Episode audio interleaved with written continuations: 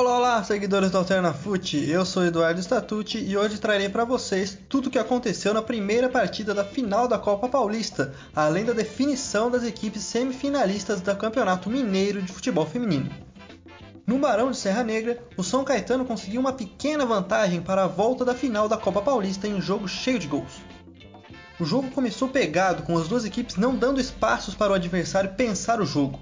Aos 10 minutos, Misael recebeu a bola na entrada da área, ciscou de um lado para o outro e, quando a jogada parecia que não ia dar em nada, conseguiu dar um chute venenoso que deu trabalho para o goleiro Luiz Daniel. Três minutinhos depois, Alessandro fez lançamento na área. Rafael Macena, sozinho, subiu e fez bom cabeceio que foi defendido novamente pelo goleiro. Segundos depois, Luiz Daniel teve de fazer mais um milagre. Alessandro fez novo levantamento na área e Simeão chutou dentro da pequena área, mas Daniel diminuiu o espaço e salvou a meta do azulão. Apesar do suave domínio que o 15 tinha do jogo, aos 25 minutos tudo isso foi para o saco. Mazinho, da intermediária, fez lançamento para Emerson. O 9 cabeceou para Jean Dias, que da entrada da área mandou um foguete no canto direito do gol sem chances para o goleiro Pongelup. Dois minutinhos depois, em cobrança de escanteio, Júnior deu uma casqueles na bola e deixou o Pongelup sem reação. Em apenas dois minutos, o São Caetano construiu uma boa vantagem. Depois de sofrer o segundo gol, o 15 teve muitas dificuldades para criar novas jogadas e foi para o vestiário, tendo que criar um novo plano para manter vivas as suas chances de classificação. Antes dos 10 minutos do segundo tempo, Cássio Gabriel recebeu a bola de Alessandro e mandou um chutaço com uma curva safada que não deu chances para o goleiro. Depois do gol, o jogo ficou morno e as duas equipes fizeram muitas mudanças.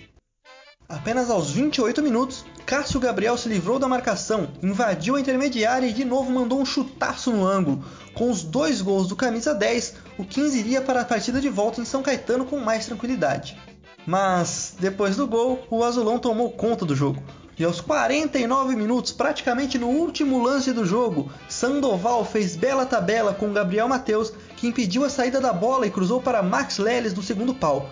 O zagueiro subiu sozinho na pequena área e garantiu a vitória para o São Caetano.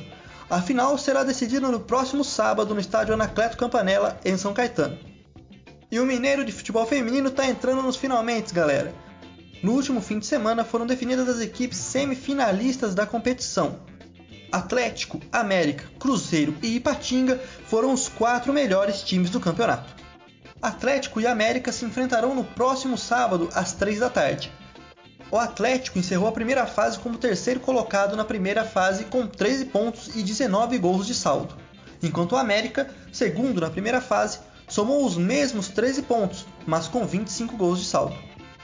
Quando as duas equipes se enfrentaram no estádio das Alterosas na segunda rodada, não saíram do zero. Também no sábado, mas às 4, Cruzeiro e Patinga se enfrentarão na outra semifinal. O Cruzeiro encerrou a primeira fase na liderança com 100% de aproveitamento e sem sofrer gols. O Ipatinga venceu 3 jogos e perdeu 3 na primeira fase, encerrando com apenas um gol de saldo na quarta colocação. Quando as duas equipes se enfrentaram na primeira rodada, as Raposas enfiaram 8 a 0 no Ipatinga. Bem, pessoas, acabamos por aqui nosso resumão alternativo.